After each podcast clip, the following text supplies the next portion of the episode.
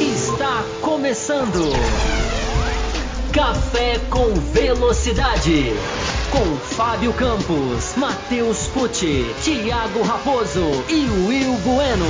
A dose certa na análise do esporte a motor. Para você que nos ouve no cafécomvelocidade.com.br ou para você que nos assiste no youtube.com/barra Café com Velocidade, estamos começando o segundo bloco do seu podcast semanal sobre Fórmula 1 e dessa vez repercutindo tudo o que aconteceu no Grande Prêmio da Hungria. No primeiro bloco nós falamos muito sobre o acidente da largada, sobre o Bottas, sobre a disputa em Lewis Hamilton e Fernando Alonso, essa disputa que foi sensacional. E agora no segundo bloco nós vamos falar do vencedor da corrida, Esteban Ocon. Vamos falar de Max Verstappen de mais alguns outros assuntos que foram destaques então nessa corrida. E agora com a novidade, você que está no podcast, né, não está assistindo a presença de Matheus Pucci, que não estava presente no primeiro bloco, mas chegou para o segundo bloco e que já cai logo na fogueira, né? Chegou, tem que começar a responder ah, sobre. Vamos falar sobre o Ocon, essa vitória do, do, do Esteban Ocon.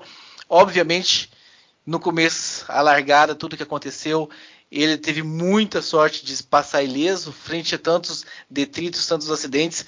Mas enfim, Matheus, ele se sustentou uma corrida inteira na primeira posição. Então, méritos para o Ocon, certo ou errado?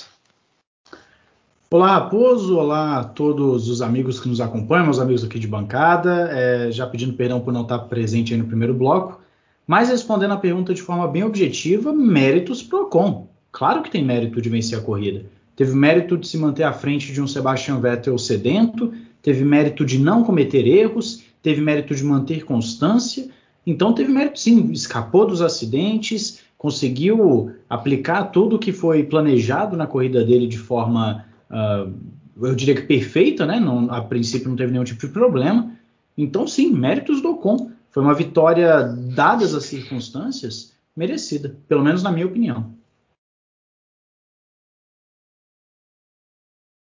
Mudo, mudo. Ninguém tá ouvindo nada que você tá falando, Raposo. Nada, nada. Fábio Campos, você deixou um teaser no final do primeiro bloco que eu acho que diz respeito a essa vitória do Ocon. Ou estou errado? Não, você tá errado. Quer dizer, você tá parcialmente errado, mas não é erro seu. É eu que dei o teaser e você não tem que. Você não é obrigado a adivinhar. O, o... Posso interromper rapidinho? Claro.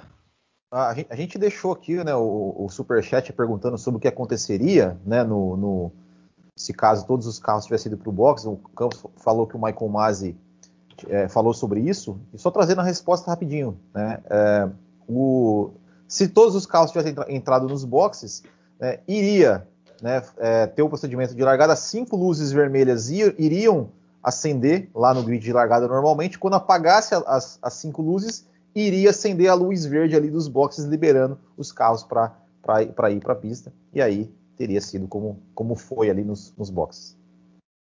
Ou seja, não teria nada de tão diferente, né? Isso. né? Os caras iam sair fila pelo box, né? Eu achei que ele ia ter contado assim, não, ia pousar um helicóptero, o helicóptero ia dar um, uma, uma pirueta. Uma outra volta de apresentação. É, os carros largarem de ré, enfim, não, não teve nada de, de, novidade. Aliás, o helicóptero, os pilotos estão reclamando muito do helicóptero. O helicóptero está vo, tá voando muito baixo e tem desestabilizado o carro. O Stroll reclamou isso e o Sans reclamou nessa corrida. Não sei se traduziram rádio aqui no Brasil é, é impressionante, né? Sensibilidade dos carros de Fórmula 1. A contagem regressiva no primeiro bloco, quem não viu, já foi feita lá, já foi registrada. Esse carro não volta mais para a Hungria, por mais que tenha sido um grande prêmio prazeroso de se assistir. Mas é, a sensibilidade aerodinâmica é isso. O helicóptero passa muito baixo, o carro perde o controle. Né? Olha, olha que ponto que ponto que se, que se chegou. Mas, respondendo a pergunta que eu falei do teaser, Olha lá, o teaser, enfim, a gente, é pra gente já entrar na discussão, né? É, eu acho, como eu concordo com o Matheus, né? Eu queria já chegar discordando dele para que ele tomasse um cartão amarelo mais efusivo. Né? Ele já tomou mais um por perder o bloco primeiro, então ele já tem 27, né? Mais 33 ele deve tomar o vermelho, né? Porque o café com velocidade você pode acumular muitos cartões. Mas, é, mas é, eu acho que nossa, dizer que o Ocon não tem mérito é, seria uma, uma, uma, injúria da minha parte. Né? Claro que tem mérito, claro que, como o Matheus colocou, eu acho que o mérito, o mérito principal do Ocon, porque é o seguinte, né, Raposo? É mais ou menos o que aconteceu com o Gasly, embora a vitória do Ocon, para mim, tenha mais mérito, porque o Ocon foi a corrida toda. O Gasly caiu ali naquele lance no meio da corrida. Também teve os seus méritos, eu não estou dizendo que não teve, mas a gente, a gente veio aqui depois daquele grande prêmio de Monza dizer que o Gasly, pelo menos eu me lembro de eu dizer isso, não lembro de se vocês concordaram ou não, uh, acho que sim, né, que aquilo não mudava o Gasly no patamar da Fórmula 1. Não é, ah, ele venceu, ele tem que voltar para a Red Bull. Muita gente foi nessa, eu, eu não concordo. Eu acho que é uma, são vitórias que têm mérito, que têm as suas peculiaridades, mas que não são. não O Ocon não, não vira para mim a crise técnica que ele está vivendo nos últimos anos. Nos últimos anos, desculpa, nas últimas corridas, talvez até nos últimos anos. O que, o que eu quero dizer? Não é que ele está em crise técnica ainda, mas a crise técnica dele foi muito grande. Uh, e eu não sei se ele já se acertou com o carro. Talvez essa seja a melhor maneira de colocar, porque na Hungria funcionou. Melhorou em Silverstone, melhorou em Silverstone. Uh, mas é, não, para mim, ele não sobe de patamar. É uma vitória, é preciso deixar bem claro, é uma vitória legal, digna, é uma vitória principalmente do aspecto psicológico. Eu acredito que a França tem esse mérito, né? Olha aí, dois pilotos franceses, um ganhou em 2020, um ganhou em 2021 e os dois segurando a pressão. Então existe um trabalho na França que no mínimo, no mínimo, dois que morreram, né? Oi? E fora dois que morreram, né? Dois, Seria uma geração dois, muito forte, né? É verdade, dois talentosíssimos, né? Um deles, o, o Bianchi, claramente, né? Talentoso. O, o Robert, muito bem nas categorias de base, mas que ainda não tinha chegado na Fórmula 1. Então, assim, existe um trabalho na França que tem que ser ressaltado, né? De, de, de, que é antigo, não é de agora. Ele já vem de muitos anos, né? O Gasly, o Leclerc, o Robert, uh, todos você tem fotos. A Fórmula deles. 4 francesa, eu acho que foi a mais forte, né? Quando começaram as Fórmula 4 na, na Europa, francesa era de mais destaque que tinha, era Isso. muito garoto. Isso, e é um trabalho, e eles fazem um trabalho mesmo, de dar escola para os meninos, de manter os meninos unidos, é, né, dar, dar, ali uma bolsa com estudo, é, enfim, eles ficam, passam o ano inteiro juntos. Há um trabalho, né? Então é bom dizer isso, pra, entre parênteses, para não acharem que eu estou falando que a vitória dele não vale nada. É claro que vale, mas vamos colocar as circunstâncias, né? 135 carros foram tirados na largada, foram empurrados para fora na largada. Ele ficou ali segurando. Aí que eu vou chegar no meu teaser, Raposo. Um piloto que eu não vou bater palma, que é o Vettel. Não acho que é a volta do Vettel, não acho, acho que o Vettel cometeu erros é, é, é, que foram decisivos na prova. O primeiro deles na largada, ele larga pessimamente, e aí isso até o beneficia, né? Porque ele sai do rolo. É, ele comete um erro na saída do Ocon no box, porque aquela hora é a hora decisiva que ele podia pegar o Ocon. Eu não sei se é um erro técnico ou um erro de julgamento. Ele vai lá fora. Eu até printei essa imagem para colocar no Twitter, depois vou colocar. É, ele vai lá fora é, e ele tenta ali várias. Ele tinha um carro, me parecia melhor. Eu não acho. Não estou dizendo que o Vettel foi um lixo, não é isso. Mas uh, é o um negócio. Ele se beneficiou. A corrida dele era contra o Ocon e ele perdeu. A segunda colocação fala alto, fala alto mas para mim não é isso de olha lá, olha ele voltando, olha ele pegando a mão.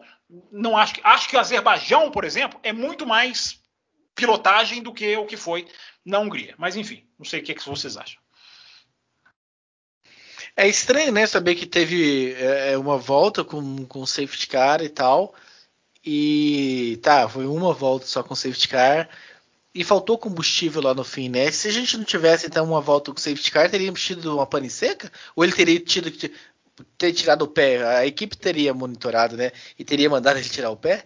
É uma boa pergunta, né? É, é uma boa questão, né? Você está dizendo que com o safety car era menos um motivo para ele ter o problema, né? De... Exatamente. Se teve uma volta com safety car, era para pra gente pressupor que sobraria mais um pouquinho mais de combustível ainda. É, é isso talvez, Raposo, possa entrar mais na conta da equipe do que na dele, né? De uma, então, de uma programação, de consumo. O Russell teve isso também, não teve assim, então, de quase então. ficar na.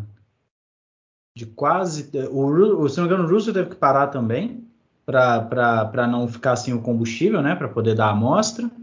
É, eu acho, o meu chute é de que eles é, se utilizaram de mais potência, de, pisaram mais por conta do safety car. Confiaram demais que tinha uma reserva, sendo que não tinha. Pelo menos eu acho, né? É, mas é engraçado porque não é uma pista que consome, né? Se fosse Monza, que o cara tá no giro alto ali, né? É estranho. Isso pode ter sido um erro, não sei, também tô chutando aqui. Pode ter sido um erro é, de cálculo, né? Porque é a Hungria, a Hungria não é uma pista de consumo de combustível. O motor não tá no giro máximo, ele tá pouquíssimo tempo no giro máximo. Enfim, é, é, é para e é para a equipe dizer. Eu só, só para encerrar, assim, eu não coloco isso tanto assim na conta do Vettel especificamente.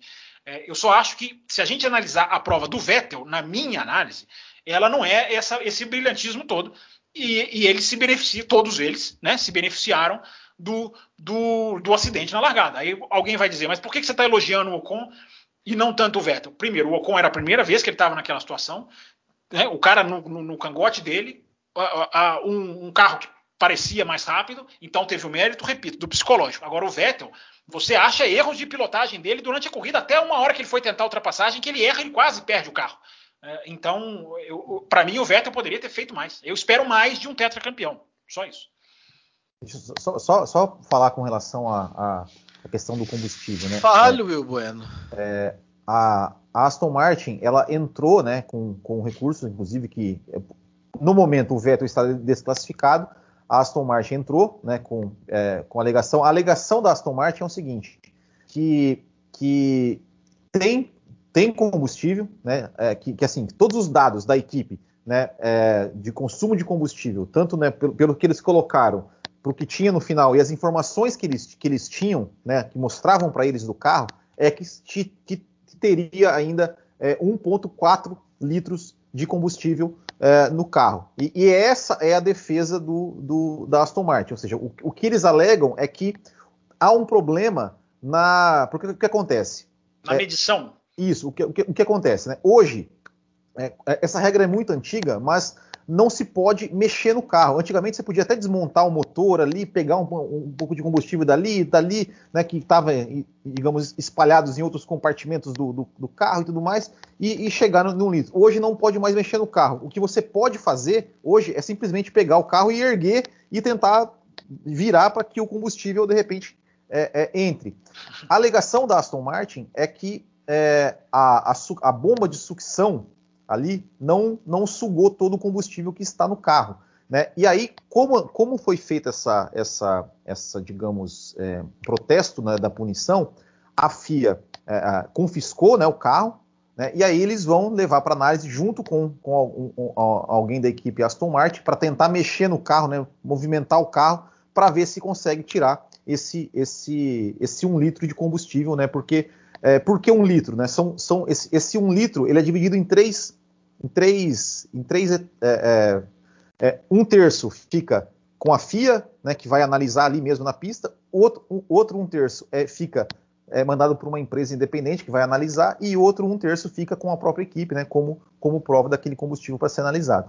Né? Mas, é, pelo, pela alegação do, do Otmar Snauer, é, ele falou não. Como é que é o nome dele? Outer Snasfauer.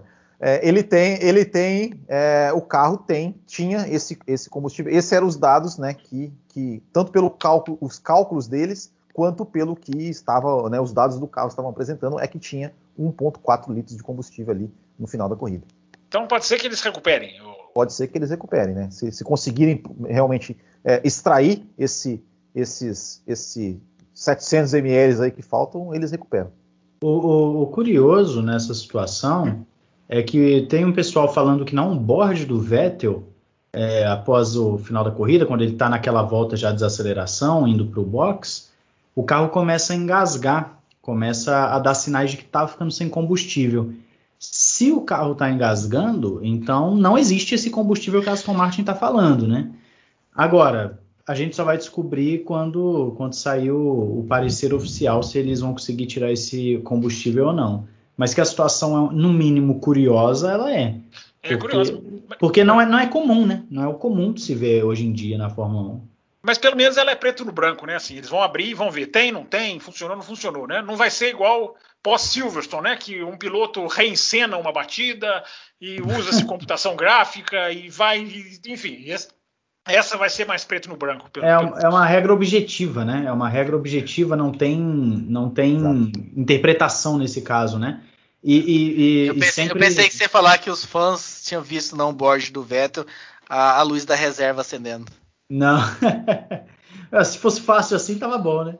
Mas o, o, o, interessante aí desse caso todo é que a, a, punição, ela é. Algumas pessoas, eu vi claramente nas redes sociais, algumas pessoas achando um tanto quanto pesada demais essa punição, né, da desclassificação, mas tudo aquilo que fere regulamento técnico, tudo que fere regulamento técnico acaba tendo uma, uh, uma consequência grave, né? É considerado uma infração grave, na verdade. Então a consequência é, é sempre uma punição um pouco mais forte. É, não, a gente então, falou isso no primeiro bloco, assim. É, é eu, técnica é, é, é, punição já escrita, assim, ó. Não tem combustível. É, eu, tá fora, eu já tem, até peço perdão, porque eu, não, eu, eu tava fora de casa, não conseguia. Eu acho que você tava ouvindo o primeiro bloco, por isso que você veio com essa argumentação aqui agora. Não, não, mas. Às vezes ele ouviu e foi sem querer, assim, foi inconsciente, ele tava prestando atenção em outra coisa, mas entrou. Não, mas a gente falou isso. do primeiro bloco. Não, mas é bom, assim, até para quem não ouviu o primeiro bloco, para deixar arredondado, né? Assim, as punições técnicas, elas têm a, a, a, elas, elas são escritas. Né? Faltou combustível, é essa punição. Faltou peso, é essa punição. É, não, não apresentou tal detalhe, é essa. Então, ela, ela, é. essa aí não tem equipe da FIA, de, de comissários. Essa tem análise técnica. Então. É, é, quanto, quanto ao Ocon, voltando um pouquinho, já que a gente está falando dos dois primeiros colocados, é, eu, eu, devo dizer que eu concordo com o Campos na questão de que a vitória do Ocon não muda muito o meu conceito sobre ele. É, eu até citei lá no Ressaca que, para mim, o Ocon é um bom piloto, mas ele não está no nível de Leclerc, Verstappen, Norris, enfim, desses jovens pilotos que, que hoje têm um desempenho que chama bastante atenção a vitória dele é uma vitória que, sim, ele, ele andou muito bem, ele teve seus méritos, como, como sim, falamos agora, de, de, defender e não cometer erros, né? Que, que é um, talvez seja o mais difícil nessa circunstância. O Alonso, por exemplo, no ataque do, do Hamilton, acabou cometendo é, um, um erro. Mas nesse caso, o Ocon ele vence a corrida, mas eu acredito que essa vitória não muda o status dele a não ser que ele comece agora a apresentar exibições excelentes atrás de exibições excelentes, mas aí é uma coisa para o futuro. Então, o pacote é uma boa vitória, uma boa exibição do Ocon, mas ainda assim é um piloto que deve ser um coadjuvante da nova fase da Fórmula 1 de 2022 em diante, com os protagonistas sendo os pilotos aí como que, que citei agora, Verstappen, Leclerc, é, Norris, Russell, talvez o Sainz também entrando nesse bolo. Então, só para comentar aí sobre o Ocon, essa questão da vitória dele. Não, eu acho interessante a gente reforçar. Eu acho assim, ele tem. Eu ainda me assusto, Matheus, com os três anos de contrato que ele recebeu. Ainda me.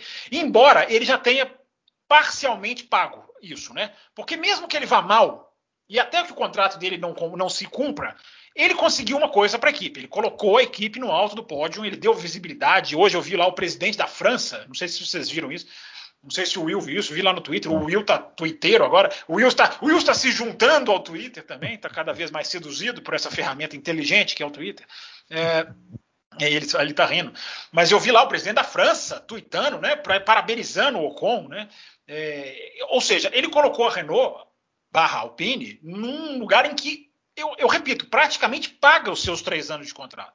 Mas é praticamente, porque se ele se arrastar, como ele estava se arrastando duas, três corridas atrás, ele não chega ao final dos três anos. Nenhum piloto chega. Mas eu, eu, eu concordo com você, Matheus, mas eu acho que ele talvez tenha potencial. Isso é uma, um feeling puro meu, não é nenhuma discordância. Talvez ele tenha um potencial de, de se de amadurecer e, e virar um piloto dessa estirpe, de, de não com a mesma qualidade de Verstappen, Hamilton e Leclerc, mas um cara que vai ali, entendeu? Ser um Norris. Ele pode chegar a ser um Norris, embora o Norris também possa chegar a ser um lá, os, os lá da frente, ele possa, ele está caminhando para se comparar aos grandes. Mas eu, eu, eu, não sei, é uma coisa minha. Eu acho que o Ocon tem um potencial. Eu não vejo esse potencial no Gasly, porque o Gasly eu e o Raposo falamos várias vezes aqui do Gasly nas categorias de base, e o Gasly na Red Bull meio que já teve ali a sua prova de ferro. Não quer dizer que uma segunda chance é, é, é, é bola fora, é preto no branco. Ah, se não deu certo, não vai dar outra. Não é isso. Mas eu, eu, eu não sei, eu enxergo no Ocon talvez uma, uma possibilidade. Agora, nós concordamos, né? Não muda de patamar, porque quando o Gasly venceu, muita gente o mudou de patamar. Olha lá, que absurdo, a Red Bull fez ter feito o que fez, merece uma segunda chance. Não sei se merece, não sei. O Gasly está brilhando na AlphaTauri, brilhando. Esse final de semana fez um qualifying excelente, até na corrida o resultado foi bom, dos dois, inclusive. Até do japonês, que para mim não tem condição de pilotar na Fórmula 1 agora. Não está pronto, não tem. Essa é a minha visão do japonês. Mas, enfim, o Gasly, para mim, ele não mudou, e o Ocon também não muda, mas eu acho que o Ocon tem chance de mudar. É, é só isso. Agora, uma coisa rapidinha, né? É, não sei se nós vamos mudar de assunto, Raposo, ou, ou se tem algum e-mail sobre isso, só para fazer só para tira do mudo, senão você vai fazer eu perder a paciência. Eu vou só registrar dois do Ocon aqui. Tá, então ótimo, é bom que eu queria dar uma quebra mesmo. Vai, registra aí. Ah, primeiro, nosso querido Jonathan Santos. Salve, amigos do café. Que corrida espetacular. Emoção do começo ao fim, com disputas, a consagração da Ocon e a recuperação do Hamilton. E ele, ele destaca também aqui a corrida do Mick Schumacher. Ah, foi essa a citada dele aqui. E a Carol Long, né? Bom, primeiramente, assim, este é meu primeiro e-mail. E uau, que corrida, emoção do início ao fim. Acho que teremos muito foco sobre a primeira volta, que sem dúvida decidiu o destino de muitos. Porém, ao meu ver, os maiores vencedores dessa corrida são o Alpine e a Williams, Corrida sólida do Ocon, resultando na sua primeira vitória merecida, além do Alonso que se destacou muito com a sua forte defesa contra o Hamilton. Então, agradecendo aqui a Carol e agradecendo ao Jonas por essa citação aqui, a corrida do Ocon. E retorno para você encerrar, Fábio Campos, e a gente mudar para Max Verstappen. Legal. E-mails de, e de ouvintes femininas, né, ouvintas, né, a gente sempre agradece, porque a gente quer sempre mais que elas cheguem, e a gente teve a nossa, a nossa história do programa quase recente mudada por um e-mail de uma ouvinte. Né, que, que sumiu depois. Da, que sumiu depois, porque eu já falei, ela queria só as dúvidas dela serem respondidas. Ela não se manifesta, inclusive, mais. É, mas, Raposo, só uma coisa rapidinha para a gente falar do Ocon e do Alonso. Né? É, por mais que né, a gente parece que meio que concorda, né? Vamos ter um pouquinho de pé no chão com o Ocon, mas a vitória é belíssima, é de, é de uma cabeça boa, é, é, de dar parabéns. Não é uma vitória, não é uma vitória tão loteria. Por isso que eu falei que a do Ocon, a do Gasly é mais 50%, porque foi na metade da corrida para frente. Essa não. Essa o cara teve que segurar a corrida inteira. Ela é mais valiosa. Uh, mas por mais que a gente tenha pé atrás com o Ocon, a contratação do Ocon e do Alonso não é a filosofia do 1 e 2. Não, para mim, claramente não é. O piloto subalterno, o piloto peão, que é o Bottas e o Pérez, né, que estão ali para serem peões puramente. Sacrifica a própria corrida para ajudar o outro. É, não é o caso da, da, da, da, Alpine, porque foram três, renovou com o Ocon por três anos. E a equipe colheu o seu mérito, porque veja o que, que, que, é você, pelo menos, ter dois pilotos na cabeça da equipe competitivos. No dia que um consegue a proeza de estar tá liderando e tem a cabeça para manter, o super, digamos assim, o número um, entre aspas, olha como ele contribui com a vitória. Ou seja, os dois trabalharam juntos. O que a gente viu na Hungria foi um jogo de equipe do bem. Isso é jogo de equipe bonito. E é o cara que fala, a gente especulou, o Will colocou muito bem no finalzinho do primeiro bloco, né? A questão do ego ali, opa, contra o Alonso, será que eu vou brigar? Mas e se, e se o Alonso tiver brigado assim, não, eu vou brigar porque o cara tá lá na frente e vamos lá, vamos, vamos, deixa a equipe ganhar. Enfim, vai, vai entrar mais dinheiro, teoricamente, para a equipe, a equipe pode ser melhor no futuro. Então, Olha o que, que é uma equipe, para passar para você, Matheus. Olha o que, que é, na minha visão, uma equipe que coloca dois pilotos ali que ela confia. No dia que o super tá mal, o super ajuda e o que não é super ganha. É, dois pilotos bons, dois pilotos rápidos. É, eu acho que fica bem claro isso. Eu repito, eu não estou dizendo que o Alonso e o Ocon são iguais, certinhos, mesmo nível, não é isso. Mas não é, na minha opinião, um caso, ó, vamos contratar um qualquer e vamos focar tudo no Alonso. Eu acho que se pagou, entre aspas, essa filosofia da Alpine. Até porque o histórico do Ocon, né? O histórico do Ocon como segundo piloto, né? Se, se, a, se a, Alpine queria o segundo piloto, não é, não contrataria o Ocon, né? Não é um capacho, exatamente. É, exatamente, né? Não é, não é o, não é o segundo piloto. E, e assim, eu, eu, eu, concordo com vocês na, na, com relação ao a, ao Ocon, né, que não muda de patamar, mas eu acho que, que, que essa vitória para ele pode, pode significar uma virada não, de chave, assim, no sim, sentido de, sim, de né, psicologicamente, sim, psicologicamente buscar aquele, aquele talento que eu também acho que ele tem. Eu também acho que ele tem um talento que pode, que pode aí, é, é, que estava apagado e que de repente ele pode reacender aí e, e quem sabe aí conquistar aí uma sequência de boas performances, bons resultados. Tomara que isso aconteça, porque eu sempre torço para que bons pilotos tenham cada vez, é, é, sempre tenham bons desempenhos. O Bueno, rapidinho antes do Matheus falar, olha o que uma vitória fez para a carreira do Vettel. Né? O Vettel depois que ele ganhou aquele grande prêmio de 2008, ele virou outro. Não que ele fosse ruim, ele já era bom. Mas o Vettel de 2000, final, aquele final de 2008, o Vettel vem aqui para o Grande Prêmio do Brasil e é decisivo, tão na frente que estava naquelas últimas voltas. Em 2009 já é um Vettel vencedor de corrida, um Vettel que assume mata no peito. Olha, olha a diferença. Pode acontecer com o Ocon, tomara que aconteça. Nós vamos falar mais do Vettel ou não? Vamos sim. Deixa o Matheus falar, senão ele abandona o programa, se a gente não passar Eu, só, eu, eu, sei que já foi falado do Alonso, mas eu queria aproveitar o gancho do, do Campos é, para dizer o seguinte: também não sei se isso já foi citado no primeiro bloco, mas pelo menos ao meu entender, além da aula defensiva que ele deu, né, de condução defensiva que ele deu, é, foi belíssima, foi um papel de escudeiro exemplar que ele sim, fez. Sim, jogo de equipe do bem. Um, sim, um sim. papel de escudeiro exemplar. Eu até brinco o seguinte: é, ele só não fez um papel melhor que o do Bottas, porque o do Bottas saiu melhor que, do que encomenda, né? É claro que o do Bottas ali é, é, são brincadeiras, né? É, claro, cuidado que vão achar que você está falando sério, que ele, É, não. ele tirou. Não, eu vou tirar essas Red Bull aqui agora. É assim, claro que, que, que foi ali um- uma situação, porque o Bottas é ruim de chuva, né? Isso tem que ficar muito claro, o Bottas é ruim de chuva. E, mas assim, é, o que o Bottas fez ali, ele não somente apimentou a corrida, ele entregou um, um- eu vou até usar a expressão aqui que eu usei no Ressaca, com o perdão do termo, mas foi uma cagada monumental que ele fez ali, né? Ele fez um- uma coisa absurda que ele, Você ele- mesmo está elogiando, não foi? Foi, foi milimétrico. Agora, É. agora, olha que coisa, né, gente? Os cara, o cara tirar duas Red Bull, justamente duas Red Bull dessa maneira, né? É, é impressionante, né? Não, se ele tira, se ele tira duas Aston Martin, duas McLaren, Sim. ninguém ia falar nada, mas ele tira duas Red Bull do jogo. Já pensou, né? Matheus? Tô Mas enfim, pensando aqui. é, Já pensou se ele tira o Hamilton? O que ia Não, estar se falando aí- que acabou, Nossa. agora a Mercedes vai rasgar o contrato, é, Russell amanhã. Imagina.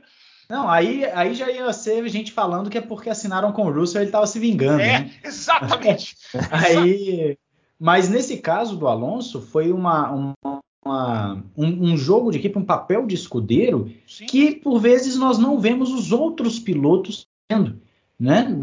Por exemplo, uma crítica que foi muito feita, eu lembro lá para 2008, é que o Raikkonen não fez esse papel de escudeiro para o Massa, por exemplo. É só um exemplo que eu estou citando aqui, mais antigo.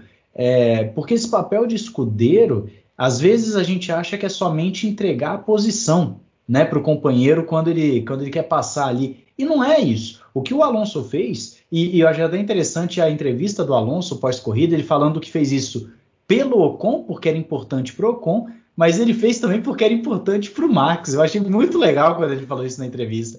O Alonso, assim, deixou muito claro que Então deu uma cutucadinha no Hamilton, então. Sim, sim, e eu até duvidei quando eu vi essa, essa frase no, no, no, no Twitter. Eu falei, não, isso aí é alguém inventando. Aí eu fui ver a entrevista do Alonso, ele falou isso mesmo. Ele falou para a corrida e, e ele eu deu acho, cutucada. Matheus, eu acho que ele defende, conhecendo a minha imagem do Alonso, eu acho que ele defenderia se tivesse na frente ali Hamilton, Verstappen, quem tivesse na frente Stroll, eu acho que ele defenderia do modo como ele defendeu. Mas é uma, é uma Também opinião. acho. É uma opinião Também, minha. não, também acho. A, a gente está falando de um bicampeão mundial que é um dos melhores pilotos que, que já passaram pela categoria. Sem é um dúvida. cara fantástico. Sim, é um nós cara falamos isso fantástico. no primeiro bloco. É, é um gênio, é um gênio do esporte. E, e, assim, o, o- eu, tô, eu tô citando o Alonso aqui porque a vitória do Ocon passa muito pelo Alonso. E a própria equipe fala isso pro Ocon. Né? A própria equipe cita isso no rádio pro Ocon. Então é muito interessante ver esse papel que o Alonso fez, a forma com que ele defendeu, a aula que ele deu e, e o exemplo que ele deu de, também de, de, de ser um escudeiro ali pro Ocon e essa alfinetada que ele dá também no, no campeonato, ele querer botar fogo no campeonato. E também tem uma entrevista do Alonso que ele fala, eu não sei se vocês chegaram a ver, que ele fala que, que entende o lado do Max Verstappen, porque o está brigando contra uma lenda, é um jovem piloto brigando contra uma lenda, e isso lembra ele mesmo, Alonso, quando estava brigando. Eu vi. é. Sumiu o Matheus para mim aqui. Sumiu para pra mim também. Oi, vocês estão me ouvindo? Agora voltou. Tá ouvindo? Tá ouvindo? Agora Normal? voltou. Beleza. É, aí, e além dele falar isso, que, que fazer essa comparação entre ele e Verstappen contra uma lenda, ele ainda disse que para o Verstappen é mais difícil porque ele não é britânico. É inglês. Então, o Alonso ge- gerando aí um. querendo gerar uma polêmicazinha, tal, aquela coisa toda, mas o que eu tô querendo pegar aqui é como o Alonso ele tem uma influência, vamos assim dizer, dentro ou fora da pista, no campeonato. né? No campeonato. O Alonso tem esse tipo de influência. É, é, é, o tipo de coisa interessante de se comentar. Mas era esse, era esse o parênteses que eu Não, queria fazer. E, Matheus, a gente te, olha como essa corrida foi abençoada, né? A gente teve uh, o jogo de equipe do bem, a gente teve o DRS do bem nessa corrida. Olha como as coisas deram certo. Porque a gente falou no primeiro bloco, não sei se você ouviu, como o DRS foi, ele foi medalha de ouro, foi essa expressão que eu usei. Porque ele não facilitou. Acho que só teve uma, e o cara abriu e passou o Hamilton, alguém, não me lembro quem. É, as outras todas ele fez o que ele tinha que fazer. Botar o cara na posição. Olha, você se vira lá na curva. Um, dois, três e quatro. É, isso, e eu até falei no primeiro bloco, não sei nem se eu fechei o raciocínio. Né? Como a Fórmula 1 per, perdeu 10 anos, se ela calibrasse o DRS, ele poderia ser assim em várias pistas. Né? E ela nunca calibrou essa ferramenta. Ela dá certo na Hungria, porque a reta é pequena. Naquela reta oposta de Silverstone, ela dá muito certa, porque é pequena a reta Welles. Mas se a Fórmula 1 quisesse calibrar e, e ele ser menos efetivo, ele poderia contribuir muito mais. O Gabriel Martins fala o seguinte.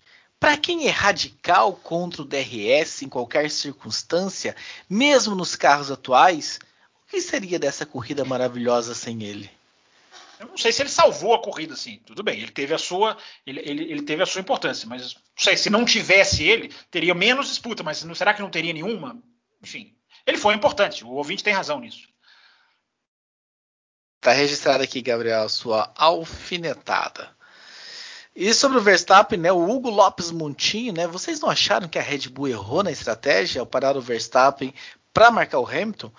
Se ele ficasse mais tempo na pista, talvez pudesse ter um resultado melhor, visto que o Gasly, que estava atrás dele, fez um stint longo e conseguiu um quinto lugar.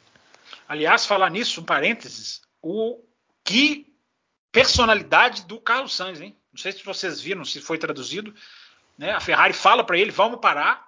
O Sainz vira Sim, e fala, não vamos, não vamos parar, não. Olha a posição de pista e depois ele ainda faz uma outra sensacional que ele fala assim: quando o Hamilton estava atrás dele, ele anteviu o que o Hamilton ia fazer. Ele falou assim: gente, eu acho que o Hamilton vai fazer a parada e vai vir com tudo, né? Como o Hamilton fez na Hungria em 2019, né? Eu acho que a resposta para o ouvinte é essa. Eu acho que eles Bom. pararam para marcar o Hamilton porque eles anteviram. Cara, vai parar e vai voltar, vai engolir. E temos tá... e-mails sobre o Sainz é, aqui. E eu só, quero, eu só, quero, lembrar, eu só quero lembrar que eu, que eu, que eu sempre disse lá no começo do ano que o Sainz ia terminar na frente do Leclerc no campeonato, né? E por enquanto estou acertando. o campeonato não acabou, ele já está contando vitória, né? Ele não, falando, por enquanto eu estou acertando. Não, por enquanto. Não, pelo menos a que... primeira metade, pelo menos a primeira metade ele ficou à frente, né, Will? O, Will, mas o, vamos, vamos mas... falar performance versus resultado. O Sim, Leclerc está andando mais do que o Sainz. É, mas aí, mas aí eu quero, eu quero entrar num ponto interessante, aproveitando aqui, já que a gente entrou no assunto Sainz, que é mais uma grata surpresa aí da é, corrida, né? Largou em décimo... os e-mails do Sainz também, então daqui a pouco, hein? é, ele largou em 15 né? Vale dizer isso e, e, chegou, chegou ali a princípio até o momento em terceiro, né? No, com, com a questão lá do, do Vettel. Bateu no qualifying, o Wilson esquece disso. Pois é, é. Mas, mas o que eu queria falar vale aqui, eu, eu, pode largar em último, né, Will? Você é, largou em último, vale ganhou, tá bom. Mas, mas o que eu queria falar é o seguinte: o Sainz é um piloto que desde o ano passado, quando ele foi anunciado na Ferrari, eu digo o seguinte ele é um piloto um tanto quanto subestimado. Ele não é o cara que dá show, ele não é o cara que vai fazer a ultrapassagem plástica, ele não é o cara que vai que vai sair costurando todo mundo, que vai fazer a defesa do Alonso, enfim. Mas ele é o cara que começa a corrida, você não dá nada. Quando tá lá pro finalzinho, nas últimas 10 voltas, ele tá em quarto, quinto. Ele é, ele é muito eficiente, né, Matheus? É, ele. É por ele isso é que é o Smooth Operator, né? Ele vai quietinho na Exato. dele ali e tal. E vai, e vai pegando pelas beiradas. É um piloto que no ano passado eu falei, eu não contaria com o Sainz como um segundo piloto da Ferrari. Eu acho que ele vai dar um certo trabalho para o Leclerc. É claro, tem circunstâncias aí. O Leclerc abandonou a corrida. Se a gente for olhar a pontuação hoje, o Sainz está à frente. Mas no geral, no geral, eu acho que o Sainz está saindo tá melhor do que muita gente esperava. Dúvida, porque, porque o Sainz ele é visto, pelo menos como eu, eu, eu, eu interpreto, né, a comunidade de Fórmula 1 que eu vejo nas redes sociais, como sendo um piloto que as pessoas não dão nada, acham ele fraco, às vezes mediano. Não, mas para mim, para mim ele é um piloto não somente bom, mas muito bom. Ele só não é espetacular, ele não é o cara do show. Ele não é o Verstappen que vai botar o carro de lado no, no espaciozinho, mas é um piloto que no final do ano, se ele não terminar à frente do Leclerc, eu acho que ele vai ser pelo menos fundamental na briga contra a McLaren. Ali na, naquela disputa e... pelo terceiro lugar dos construtores.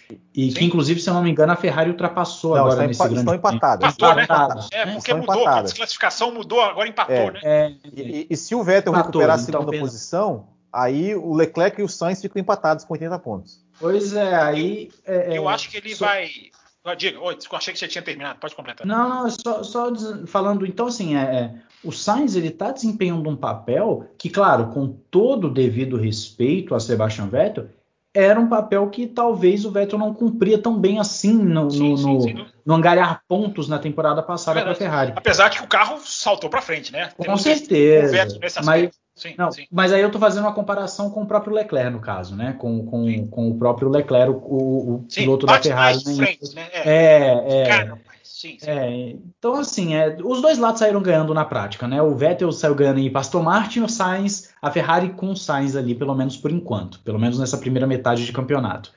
É, mas então, era esse comentário que eu queria fazer. Para o nosso ouvinte, ficar de olho no Sainz nas corridas. Se o ouvinte tiver a possibilidade de, às vezes, ter ali do lado da. Enquanto acompanha a corrida, ter o live timing ali do F1 TV, alguma coisa assim.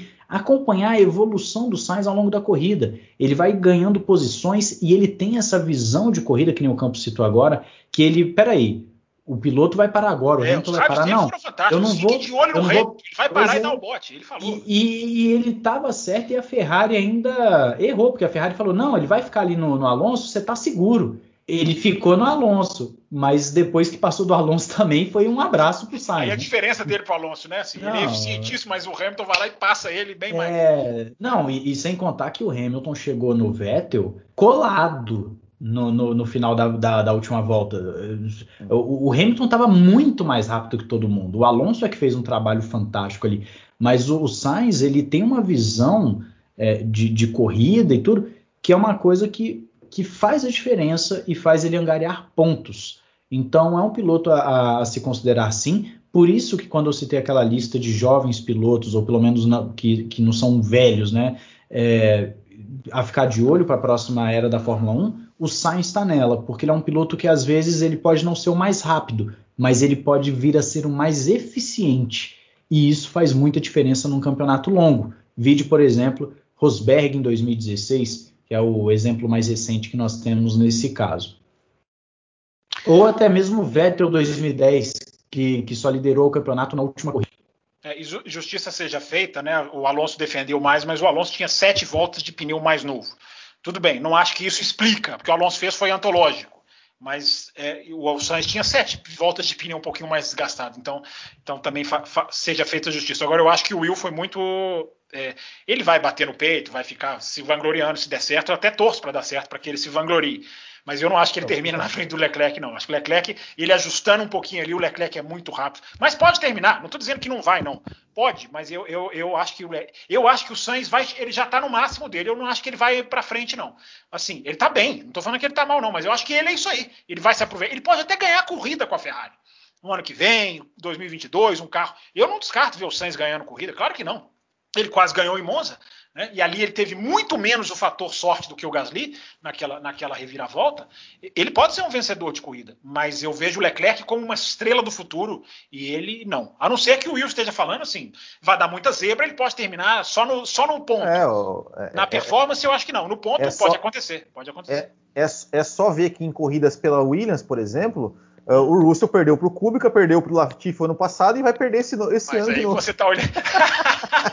você tá olhando só resultado. Ele é um resultadista, né? Eu aqui fico discutindo performance e ele discute resultado. Não, tô, eu tô é brincando, tô brincando.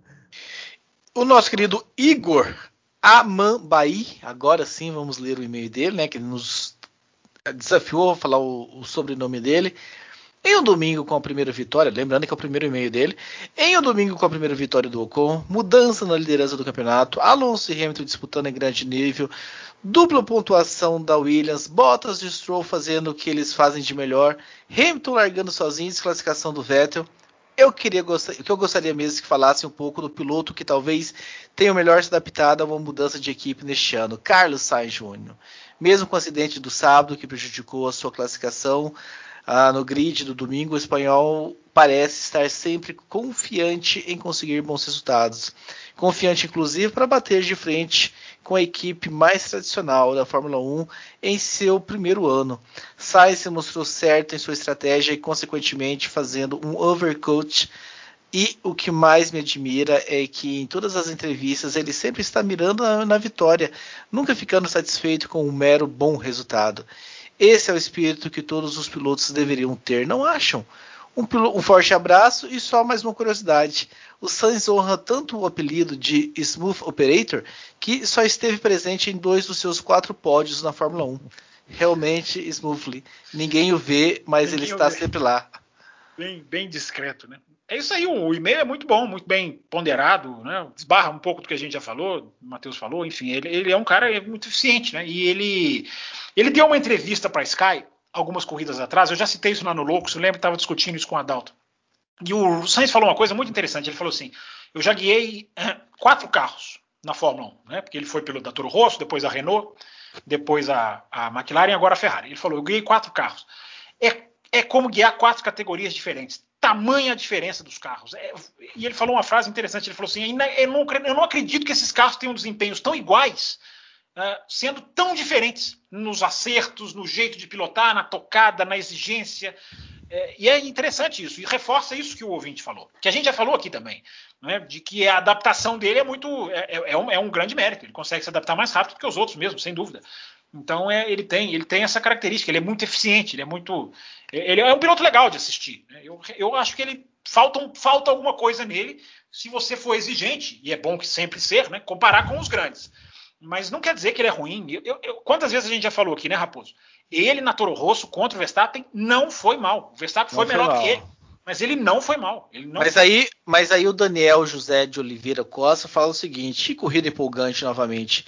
Mas eu queria perguntar para o Fábio Campos. Por que, por que o Carlos Sanz não ofereceu resistência para o Lewis Hamilton igual o vovô Fernando Alonso? Bom, pode ter sido essa questão dos pneus e, e para mim a questão pura é braço. O, o, o, o, Carlos Sainz, por mais elogios que ele mereça, ele não é gênio como o Alonso. o que o Alonso fez, a gente descreveu aqui no primeiro bloco, né? A técnica do Alonso. Tem uma hora, Will, a gente esqueceu de falar isso. Tem uma hora que eles estão saindo da curva 1 que o Hamilton vinha, e dá para ver claramente que o Alonso levanta o pé no sentido assim: vou cortar o seu embalo. Se nós dois formos juntos acelerando, a chance do Hamilton pegasse aquele vácuo ali e jogasse por fora. Mas tem uma hora que eles estão eles estão no meio da curva. Você vê claramente que o Alonso levanta o pé no sentido assim: eu vou bloquear o seu impulso de aceleração. É, é, pode ser uma impressão minha, mas tem várias, vários momentos em que não é impressão. Você vê a genialidade do Alonso. O Sainz não fez igual, é verdade, mas eu acho que ninguém faria igual. Pouquíssimos fariam igual. Talvez o Verstappen. Quem mais é bom de defender posição? Me ajudem aí. É, não sei, não sei quem mais. Tem essa, essa, essa destreza de guiar olhando para o retrovisor de maneira perfeita e brilhante. É, é, o Alonso é a exceção. O ouvinte foi maldoso com o Sainz nessa. Maldoso é, entre aspas. O, mas o Sainz defendeu ainda, né? Assim, tentou, sim, né? Ele não, sim, tentou, sim. Ainda tentou dar o troco. É, né, tem tem também o, a forma com que a ultrapassagem se deu em termos de DRS também. A forma com que o Hamilton chegou na reta foi diferente da forma com que ele estava chegando no Alonso também. Sim, sim. Né? Eu acho que a eu acho que a, a, saída da última ela ela foi determinante para o Sainz ser ultrapassado com uma maior facilidade. Sim. Né? Eu não sei se aí entra a questão do pneu foi a forma não, com que entra, o Sainz estava Entra a questão do carro, viu, Matheus? Só para complementar o que você está falando, o Gasly tem uhum. falado que a Alpine é muito rápida de reta, é difícil de, de, de pois é. E, um, e, um, piloto difícil também, pelo menos tem se mostrado difícil de ultrapassar, só também pegando aí o gancho que você está falando, é o Gasly também. O Gasly se mostra um piloto chatinho de ultrapassar às vezes. Hum. Né? Um piloto que não é, não é, não, não vem de fácil. Mas, pois é, a forma com que o Hamilton chega no Sainz, ela é um pouco diferente. Tem carros que na reta, que nem foi falado agora, a Alpine ela é boa de reta, e, e, e então dificulta para o piloto de trás né, fazer essa ultrapassagem. Então a Ferrari, pelo visto, não conseguiu essa é, ter esse mesmo, esse mesmo ímpeto contra a Mercedes na reta de asa aberta, a Mercedes de asa aberta. Então esses fatores influenciam demais, né? Se o Hamilton tivesse 3 metros para trás na, na, na, saída da, da, última curva, talvez não pegasse ele no final da reta. São, são coisas que é difícil a gente colocar em, em, em uma forma mais clara e, e, objetiva, né? É, mas eu ainda fico com a genialidade. Para mim, o que mais decidiu ali entre, ah, não, entre Sainz e Alonso, é, é, entre Sainz e Alonso, ver... o que mais decidiu foi o braço. Com certeza, dá para ver claramente que o Alonso faz mudança de linha na hora de defender. Ele muda as linhas, toda a curva praticamente, para poder defender do Hamilton. É, é, fantástico de ver, porque ele é aquele cara que sabe o atalho da pista, né? Ele conhece os caminhos e aí ele faz algumas mudanças de linha que são ah, quando ele até quando ele abre demais a curva, você vê que na verdade é buscando uma saída de curva melhor para justamente fazer aquilo que você citou agora, dele cortar o ímpeto da aceleração. É, é fantástico, é fantástico de ver. Mudando de assunto aqui, pergunta para você, Fábio Campos. Vou trazer dois e-mails. A pergunta para você está no segundo e-mail. Primeiro e-mail do Kennedy Anderson. Boa noite a todos. Esse GP foi uma verdadeira corrida maluca, corrida que foi boa, que não teve interferência da direção de prova. Queria saber o que aconteceu com Russell após a largada histórica com apenas um carro no grid. Russell foi o primeiro a sair do box e foi ultrapassado por muitos carros muito rápido. Achei estranho. Será que por ele Uh, por ele não estar acostumado a andar na frente de Williams, achou que era retardatário. E aí o Daniel Barcelos, né? Salve a todos, sou Daniel Barcelos e venho dizer o quanto eu estou feliz por, por ver a Williams pontuar com seus dois carros nesse GP. Sobre este assunto, eu trago duas perguntas ao Fábio Campos. A transmissão inglesa explicou o motivo da perda de potência do carro do Russell nas primeiras voltas? E o fato do Russell provavelmente terminar atrás do Latifi no campeonato pode influenciar na escolha da Mercedes? Não, a escolha da Mercedes está feita. A Mercedes não é o Will que fica olhando para a tabela de pontos. não. Tô brincando. Aqui, agora, é, a, o que aconteceu com o Russell é a justificativa para poder assistir o Grande Prêmio mais tarde. É o que faz valer a pena, viu, Will? Você assistir o Grande Prêmio mais tarde, pegar uma transmissão é, melhor, né? O, o, Ted Kravitz, que é um excelente repórter, é impressionante como o Ted Kravitz ele tem informação. O Ted Kravitz é o cara que acabou o Grande Prêmio do Azerbaijão, os carros não tinham nem parado ainda, ele já estava explicando o que que faz o botão que o Hamilton esbarrou. É, impressionante, é impressionante assim, ó, o conhecimento dele. E ele, tá, e ele é muito ligado no rádio, então ele está muito atento. O que aconteceu foi o seguinte: o Russell ganhou as posições de seis, sete carros do lado do box. Né? Ele veio pela linha lateral. Então, quando saíram os carros, ele saiu na frente, ele não podia ter ganho aquelas posições. Então, a direção de prova veio e disse: devolva todas as posições. Então, o Russell levantou o pé por querer para voltar para a posição onde ele estava na hora que ele entrou no box. Isso, isso a TV inglesa matou na hora. Foi ótimo assim de saber, porque o próprio narrador acha que ele está com problema. O David Croft até grita: Ah, não, eu não sei mais o que esse menino tem que fazer. Para depois o, o Ted Kravitz vem e explica: Não, ele foi orientado pela direção de prova. Aliás, mérito da direção de prova, né? Que ao invés de punir, punir, punir, virou e falou: volta e, e continua a sua corrida. Foi o que aconteceu. Querem comentar sobre a corrida do Russell, Will Bueno? Primeiro você, depois o Matheus? Não, mas é, é isso A mesmo, Williams, né? a corrida da Williams em ah, si. Não, não, não, não tem que falar. Sim. Ah, eu acho, eu acho que, que essa, essa pontuação da Williams, né, ela vem como, como, digamos, uma recompensa pelo trabalho que começa a ser desenvolvido, né, na isso, equipe, né, de, de de, de, reestruturação da equipe, né, de, de, uma empresa ali acreditando na saída da família Williams e tudo mais, né, que, que não estava administrando legal nos últimos, nos últimos anos, e veio para veio para recompensar. Claro, a gente sabe, né, que, que foi numa, numa corrida maluca, numa circunstância totalmente é, com vários carros abandonando, vários, né, que chegariam na frente ali abandonando, mas não, não, não, não é para tirar o mérito. Eu acho que, é, que, que a Williams aí conseguiu dar um salto no campeonato, né? Em termos de não, tabela. Campeonato, campeonato, agora, agora você tem razão de olhar para a tabela, porque o campeonato agora é, quase que matou a Alfa Romeo e Haas, né? Não, matou a Alfa Romeo, matou a, a, a, matou a Alfa Romeo, porque assim, a Williams tá, fez 10 pontos, né? Na, na, pior das hipóteses, né, se o Vettel voltar para a segunda posição, acho que acho que tira mais, tira dois pontos da Williams ali, mas a Alfa Romeo não vai fazer 6, 7 pontos no campeonato. Então Olha, então, Will, será? Esse, ah, essas corridas malucas aí? É, acho muito, acho muito difícil, mas enfim, mas é, parabéns para a Williams, né? Tomara que esse, que esse também seja um ponto de virada né, da Williams para que volte aí é, 2022 aí com um carro mais competitivo, que consiga brigar mais ali no meio do pelotão, é, estar mais frequentemente ali nos pontos. E, enfim, né, é, foi, foi legal, foi legal ver a Williams aí marcando pontos com os dois carros. Não, não, não, me, não me lembro a última vez que a Williams pontuou com os dois carros, né, então foi, foi muito legal. Fazia dois anos que ela não pontuava, né? Eu até coloquei isso no Twitter. Ela completou semana passada dois anos sem um ponto. Isso é, isso não é Williams, né? É, o, o, e, o último sobre piloto britânico, o último piloto britânico a pontuar com a Williams tinha sido o Jason Button em 2000. Olha que coisa, hein? Muito. É, o, sobre a Williams, o que mais me chama a atenção, na verdade, não é nem a corrida deles, porque a corrida, ó, claro, para eles foi a corrida do século, né? Conseguiu ali os pontos, os dois carros pontuando, mas o que mais me chamou a atenção nisso tudo foi a. Como eu posso. Eu, eu não consigo nem colocar ah, a palavra, é, é, mas. É o choro, é o choro do Russell? É, é, é, é, o, é a, a unidade da equipe. Sim. A unidade da equipe. Porque eu não me lembro de ter visto uma equipe tão unida, pelo menos que parece tão unida, como a Williams nos últimos anos. O, eu acho que o choro do Russell e o Latifi também se emocionou. A gente, o Latifi às vezes é jogar de escanteio, coitado.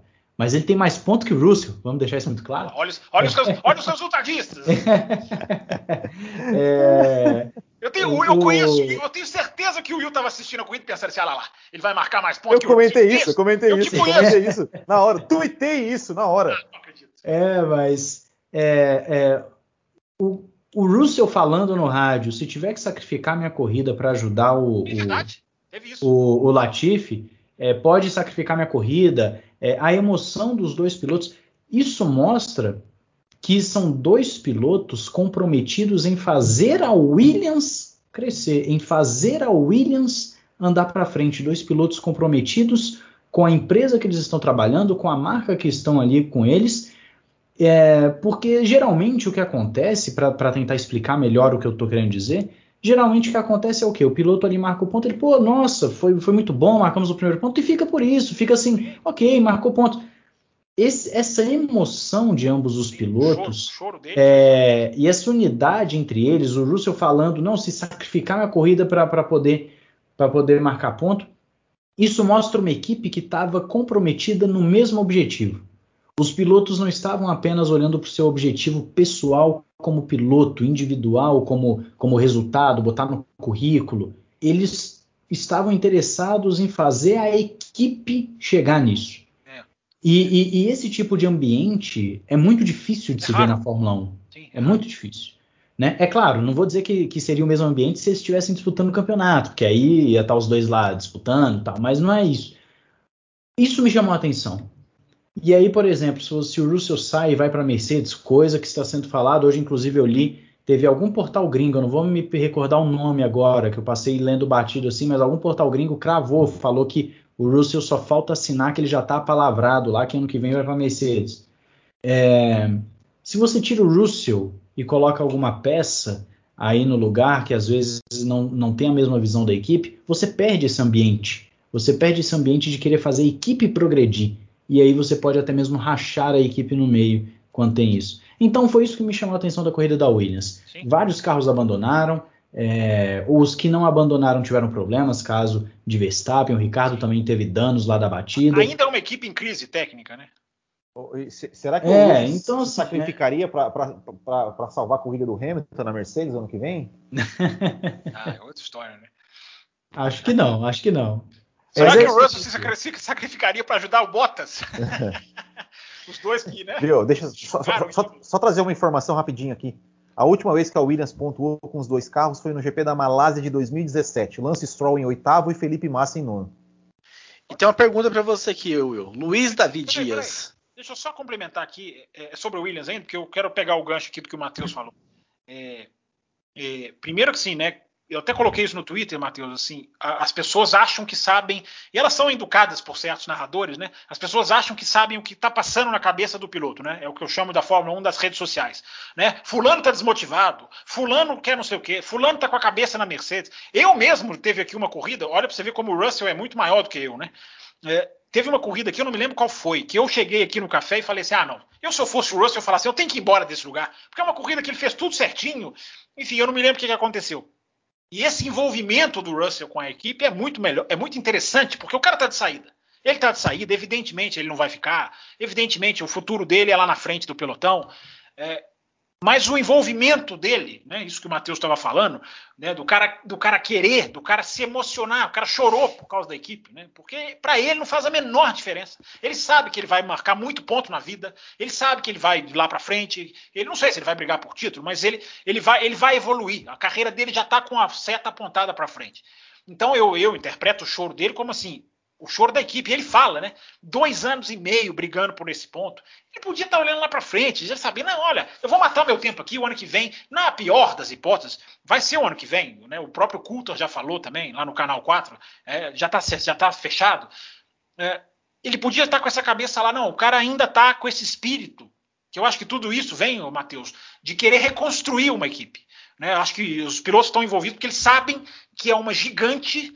Eu não sei se fosse a, a Haas, se haveria esse, mas eles sabem que está ali uma gigante de joelhos é, e, e, que tem que se reerguer. Agora, um parênteses, um parênteses importantíssimo, né? O Will falou da troca de gestão, né? Esse envolvimento, essa união é com os pilotos, porque o Jos Capito deu uma informação algumas semanas atrás, que eu até anotei aqui no caderninho, da má administração anterior da Williams, os departamentos da Williams não se falavam é, o, a, a, equipe de pista não conversava com a equipe de fábrica. Olha que absurdo. Uma competia com a outra. Isso são palavras do. Tem o texto da BBC. Se alguém quiser, eu até encaminho que eu salvei. É, os departamentos da equipe não conversavam, eles competiam, eles queriam ser melhor. Olha que, olha que má gestão, que exemplo de má gestão. E o Jos Capito, que é o chefão, ele fala: não, eu identifiquei isso e já comecei a mudar, já mexi peça aqui, já trouxe não sei quem. Ele já trouxe muita gente da Volkswagen, onde ele trabalhou, enfim. Ele está tentando fazer mais ou menos o que a McLaren fez, né? De trazer gente de outras categorias. É, então, mas olha, olha, olha, olha como internamente a equipe era uma bagunça. Agora, esse envolvimento com os pilotos, sim, ele, ele fica claro e é muito legal, né? Todo mundo vibrando, todo mundo feliz. Com, com toda vez que o Russell vai para o Q3, é, é uma vibração. Quando ele foi na Inglaterra, olha a equipe toda jogando coisa para cima. Que festa que foi, enfim. Então, é, é, é, é legal, é legal ver uma equipe com clima, com esse clima, né?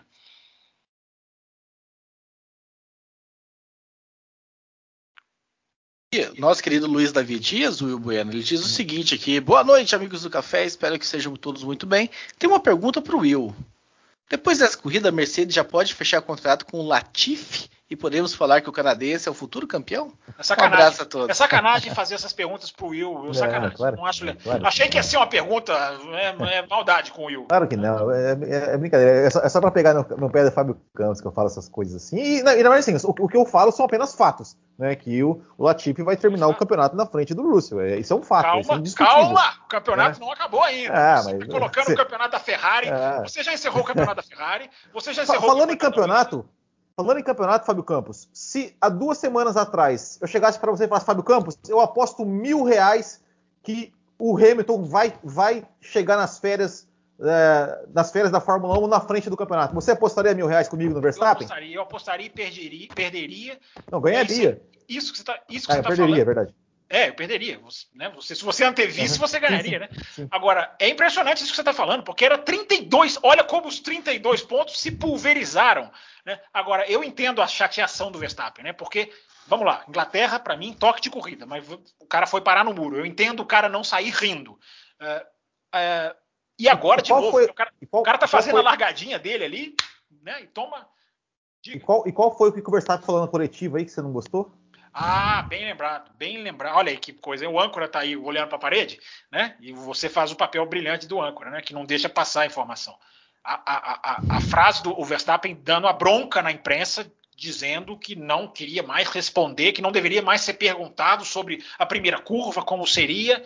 É, eu acho isso duas coisas. Primeiro, isso para mim é o primeiro sinal de que alguém, de que ele está ficando irritado com, com, com o que ele está vivendo né, que é tudo, é imprensa, é público, é corrida, é Hamilton.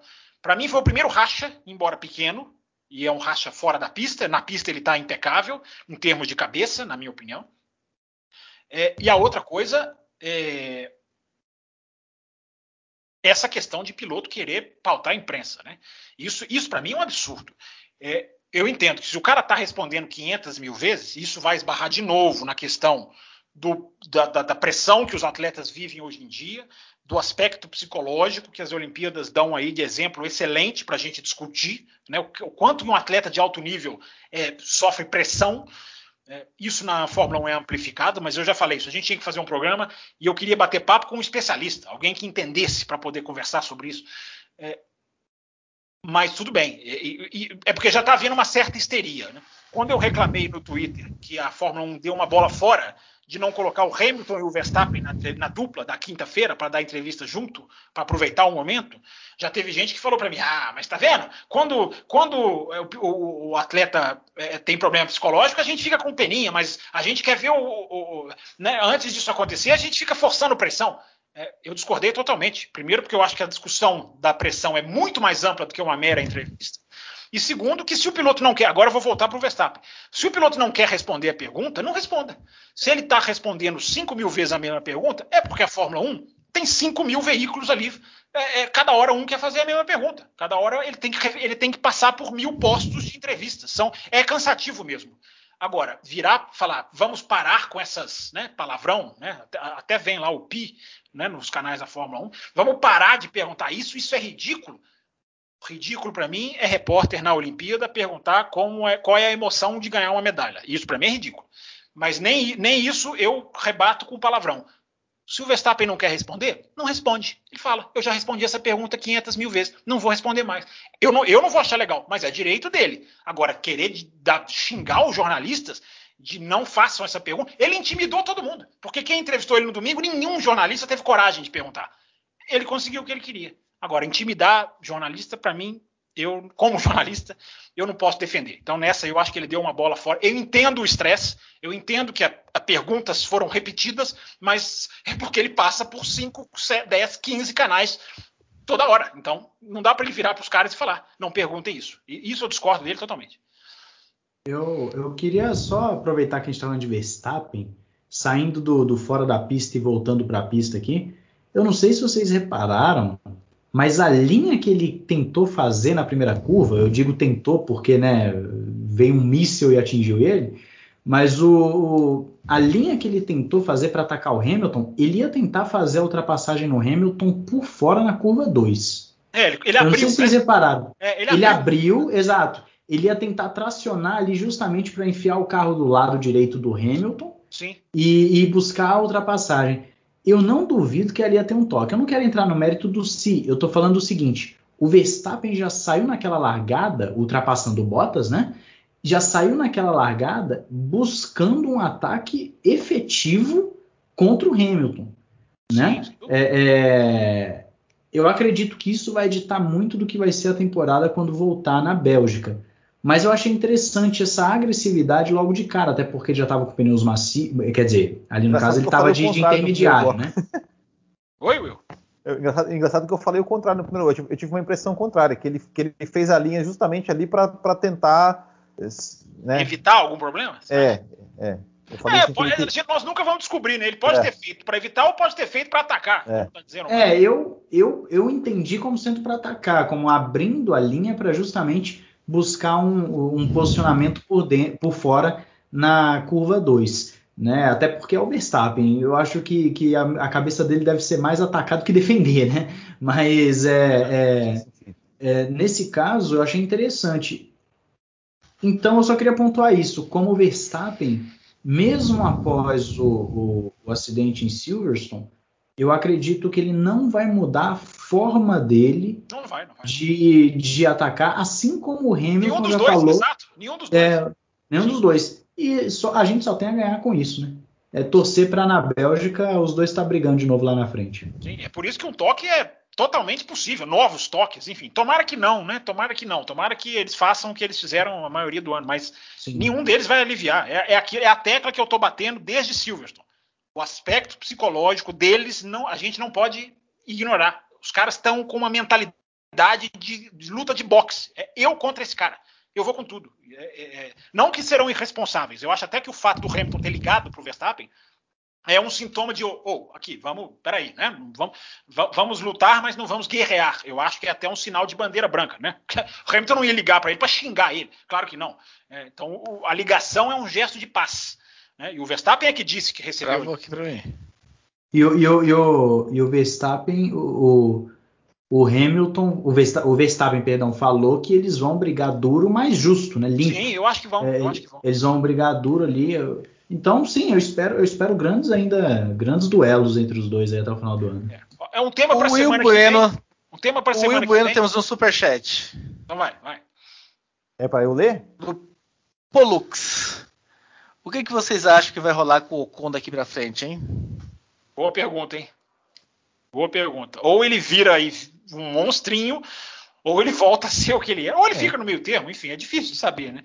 É, é uma boa pergunta mesmo. Pode eu ser, falei, a né? gente falou isso, foi nesse bloco ou no outro que a gente Foi nesse falou? bloco. Pode ser uma virada de chave, né? É, pode ser uma virada de. É, é porque tem um psicológico, né? O cara pode sentar no carro agora. Né? O, o Ocon trocou o chassi para a Inglaterra, né? De tão mal que ele estava. E muitos pilotos falam: às vezes você troca o chassi, o psicológico do cara é outro. O cara já entra no carro com outra cabeça, achando que vai resolver isso, às vezes até melhor aqui, um décimo ali, outro aqui. Enfim, é, é difícil saber, mas a pergunta é boa. Porque pode É, ser eu- um divisor de águas, né? Eu, eu acho, sendo bem sincero, que o Ocon pode até fazer uma boa temporada, mas eu acredito que o Alonso vai ficar à frente dele, Ah, sim. não só em tabela, como em performance. Eu acredito porque se eu tinha dúvidas ano passado se o Alonso ia voltar num bom nível, acredito que as últimas provas estão mostrando um Alonso em alto nível. Então, o Ocon, eu quero ver como é que ele vai lidar com isso. Eu quero ver como ele vai lidar com, com o companheiro de equipe dele sendo um bicampeão mundial andando em altíssimo nível. Porque já que a gente está falando de psicológico, seria muito bom para o psicológico dele ele bater um bicampeão mundial, mesmo que o Alonso não estivesse andando bem. Por exemplo, o Rosberg bateu o Schumacher e a gente sabe que o Schumacher não estava no seu melhor naquela época de Mercedes, né? Mas é, seria o Ocon falar, poxa, eu bati o Alonso, eu bati um bicampeão, eu bati um cara que é, que é fantástico. Então, eu acredito que, que o maior detalhe agora, respondendo ao nosso ouvinte, é ver como o Ocon vai lidar com o companheiro de equipe dele sendo um piloto dos- do mais alto nível, andando em alto nível e, e- e tal- e- talvez né, com uma diferença considerável na tabela. Aí é onde a gente vai ver se ele vai sucumbir ou não. E nunca é demais lembrar, né? Ocon, hoje em dia são só flores na Renault, eles trabalham super bem, um elogia o outro, mas o Ocon tem um histórico de chega para lá com o Pérez, não, não vai se impor em cima de mim, não, não vou aliviar o carro. É, O Ocon não é, um, não é um, digamos assim, ele não é uma mosca morta como outros pilotos são, né? Que, que aceitam qualquer coisinha que, que a equipe fizer contra ele. Enfim, é francês, numa equipe francesa, é, o cara tem ali um terreno para tentar ganhar, mas repito, agora são tudo flores. Mas se 2022 esse carro vier mais rápido, tomara que venha, porque o Alonso, imaginem, né, gente? Alonso com Verstappen, a gente falou isso no primeiro bloco, o Will falou. Enfim, imagina essa Fórmula 1 2022 com esses carros equilibrados. Mas se tem um clima que eu acho que não vai se manter, é o da Renault. Mas enfim, vamos ver. Eu tenho medo dessa Fórmula 1 2022 não ser tudo que o Fábio Campos anda esperando. Programa Mas de vem 2022 está chegando, hein? O programa 23 de de agosto. 2022 está chegando. É 23 de Will agosto. Bueno, Nova data. Oi. Estouramos o cronômetro, o seu comentário do Vettel caiu, mas o momento merchan continua pra Não, gente encerrar esse programa. Deixa ele falar rapidinho do Vettel, vai. Fala rapidinho aí, tadinho. Por mim caía, hein? Até porque, o Mate... ah, Que porque aí o. Matheus vai querer, o Matheus vai querer replicar, o Fábio Campos vai querer treplicar Não, não, e nós vamos bater a em gente um fica caladinho. Não, a gente fica caladinho. É eu madrugada quero- olímpica, né, o, o Thiago Raposo? Já, já É. tem vôlei masculino aqui, vocês não me atrapalhem que eu vou assistir. A cumprir. Oi? Vai, Bueno. Temos horários a cumprir. Vai, Will. Bueno. Não, rapidinho, não, rapidinho assim. Eu só, eu só queria é, fa- falar com relação ao Vettel é, duas coisas. Primeiro, até para fazer um merchan, eu fiz um vídeo sobre o Vettel na sexta-feira, falando né, do, do, do- do tamanho dele fora da pista também, né, por, por tudo que ele Gigante. representou Esse final de semana nesse- ele foi gigante fora da nesse, pista. nesse final de semana. Sim. Né, e, enfim, em, em- em- em vestir né, a, a- a- A causa. contra, contra o governo húngaro ali na, na- dentro, dentro da, dentro, dentro da Hungria. Então acho que isso merece todo, todo, todo o respeito do, do, do Vettel. E eu, eu falei, eu falei inclusive no, no meu vídeo, eu falei assim, a forma que ele faz isso, ou seja, ele simplesmente faz a parte dele, ele não aponta dedo para ninguém, não, não, não fica falando, você, você tem que falar também. Não, ele faz, ele faz o dele e, e eu, eu admiro muito isso nele. Você agora deu uma alfinetada no Hamilton, eu entendi. Não, não, não é. É- é- é- é- a gente, a gente já, já- já discutiu sobre isso, né? Mas assim. Programa é, da semana que vem, o Hamilton vai se defender aqui no É. Café com Velocidade. O, o Eu- Will, rap- o Will, rapidinho, ele falou, ele foi, ele foi multado, né? Porque ele não tirou Sim. a camisa para a hora do hino e ele falou: não faria de novo, pode me mu- multar. e a Exato, minha mensagem exato. era mais importante. Exato. Né? Inclu- Inclusive, eu acho que, que o fato dos pilotos de ter- terem ido para o pódio sem máscara foi porque ele estava com a máscara colorida, né? Porque não, não, ve, não vejo outro motivo. De, devem ter, ter, pedido para irem, irem de máscara, sem máscara no pódio por causa disso. Eu imagino que seja. Não, tem, não, é, não é uma informação, é um palpite.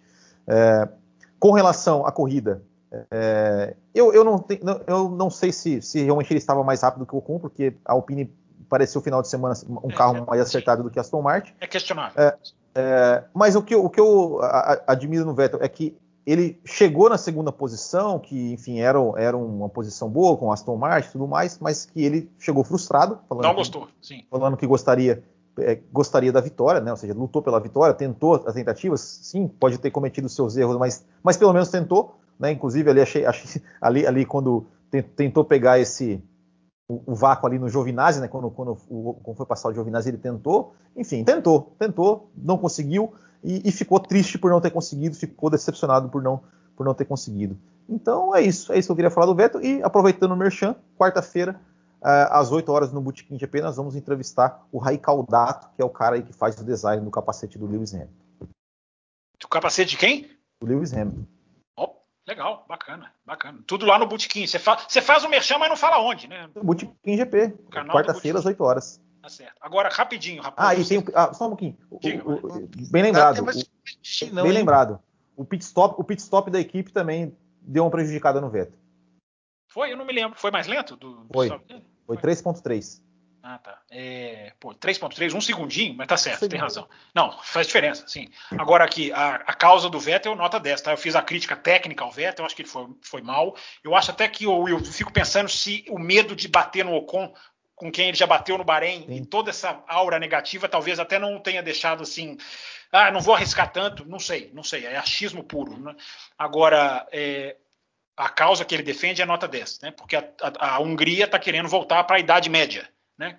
votar se pessoas é, LGBT devem ter direito. Olha, olha, olha a cabeça do tal presidente lá. Né? É voltar para a Idade Média. Então o Vettel está certíssimo, certíssimo. Muito bem. Então nós encerramos aqui a edição 711, agradecendo a todos vocês que ouviram, que acompanharam com a gente ao vivo no YouTube, que mandaram o super chat de vocês, agradecendo o Fábio Campos, Matheus Pucci e o Will Bueno. Respondemos todos os e-mails, Raposo? Não respondemos todos os e-mails. Existe a promessa de ao longo da semana. Topo. Não sei quem, não sei quem vai ser a escalação, porque estamos numa semana meio corrida, mas enfim, está aqui salvo que não foi respondido, separadinho. E a ideia é que a gente tá vendo, né? Vocês mandam muito e-mail, lota a caixa de e-mail, o que acontece? Vocês ganham um programa extra.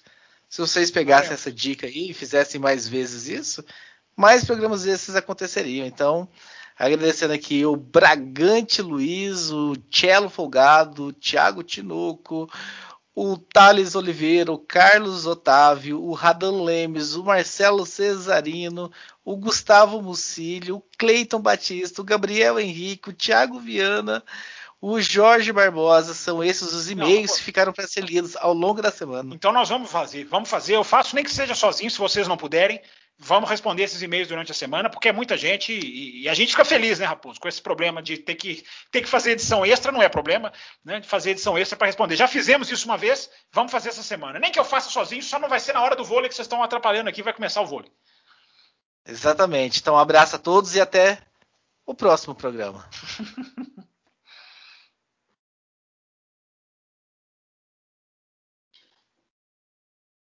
Aí. Stop, Fábio Campos.